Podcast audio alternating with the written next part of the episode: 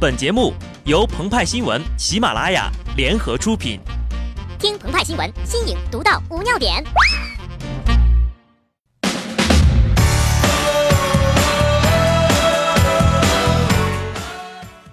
本文章转自澎湃新闻、澎湃联播，听众朋友们，大家好，我是极致的小布。论世间诸奖，西方诺贝尔已经领风骚百年，而逐渐崛起的东方。始终缺少一个能与之抗衡的奖项，因此，背负着全国各民族人民的希望，鹏鹏和派派决定自创奖项，成立澎湃联播委员会，将这个奖项呀授予那些真正值得被奖励却遭到西方不公平歧视的人群。儒家教导我们，修身齐家平天下，成大事之前呢，要先修身，修身的第一步。就是修图，P 一张美美的自拍照，被冠上“宇宙无敌最炫酷帅过王凯”的奖项创始人的封号，有利于奖项的传播。修图只是自我包装的初级阶段，无数前辈的经验告诉我们，百度百科才是重点呐。圈内人鹏鹏曾跟知名圈外人孙静雅谈笑风生，据他透露说呀。要想价格高一点，基本都包装过，比如在网上给自己起一个艺名，然后再弄一个百科，花几百块钱，或许一两千块钱，就把你写得很好了。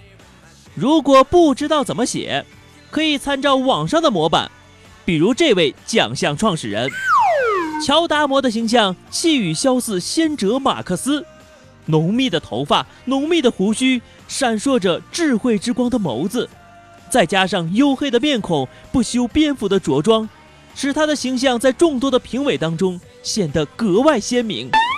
同先哲一样深刻的思辨精神，仿佛从他的身体的每个毛孔中渗出，汇成浓浓的雾，弥漫于会场上空，浸润着在场每个人的心灵，让我们一直以来懒散怠惰的思维，顷刻变得敏锐清晰。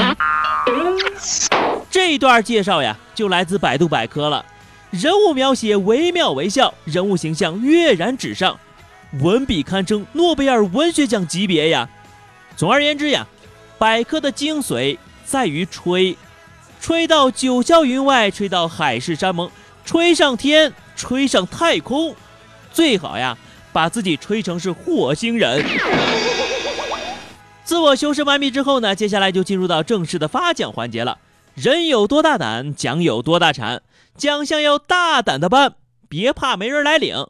这年头呀，领奖不是新闻，拒奖才是新闻呢。张靓颖因为不愿在后台颁奖，拒绝了欧洲音乐奖，搞了个大新闻。所以呀，无论什么奖，关注度才是最重要的。孔子曰：“奖领或不领，他就在那嘎。”废话不多说，下面颁发今年的各大奖项。孙子经济学奖，青岛大虾。二零一五年诺贝尔奖最大的冤案，并不是万年陪跑王村上君再度落选文学奖，而是此前呼声很高的青岛大虾竟然错失了经济学奖。青岛大虾重新定义了货币计量单位，影响了十三亿人呐。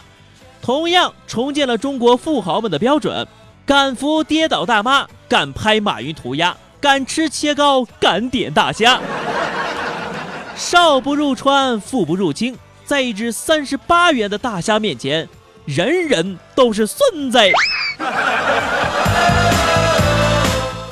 老子物理学奖三大运营商，自三大运营商宣布流量不清零之后呢，不少网友反映啊，流量消耗的更快了。还有网友举证，他本月九号至二十号在国外。且取下了 SIM 卡并未使用，仍被消费了数百兆的流量。面对流量偷跑的质疑，三大运营商表示很委屈呀。一位不愿透露姓名的内部人士告诉了鹏鹏，三大运营商将联合霍金召开发布会，揭开流量消失之谜。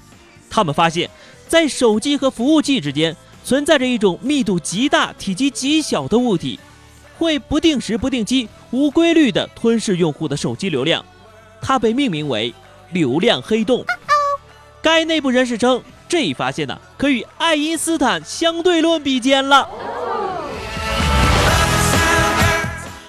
庄子文学奖，九岁诗人梁胜杰。每一个孩子都是诗人。骆宾王七岁的时候就写下了我们的小学课文《鹅鹅鹅，曲项向天歌》。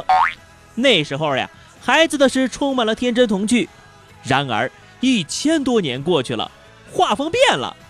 九岁的小诗人梁胜杰出了一本诗集，有几首诗在网上流传甚广。比方说这首《爱情》。我和姥姥没有爱情，她实在是太老了。我和妈妈没有爱情，我只是喜欢他的奶子。我和老婆也没有爱情，他现在还是个小屁孩儿。我和我的枪有爱情，我熟悉他，摸过他身体的每一处。这首老辣的毁三观的诗作，竟然出自一个九岁的小孩儿，简直让人。不忍直视啊！墨子生物学奖单身狗，这个呢是个安慰奖，因为在中国呀，单身狗是一种忍辱负重、不卑不亢的存在。中国的每个节日都能过成情人节，连最后唯一属于单身狗的光棍节都变成了购物节了。单身人士在买房福利政策上有诸多的门槛，就连新的政策也深深的打击着单身狗。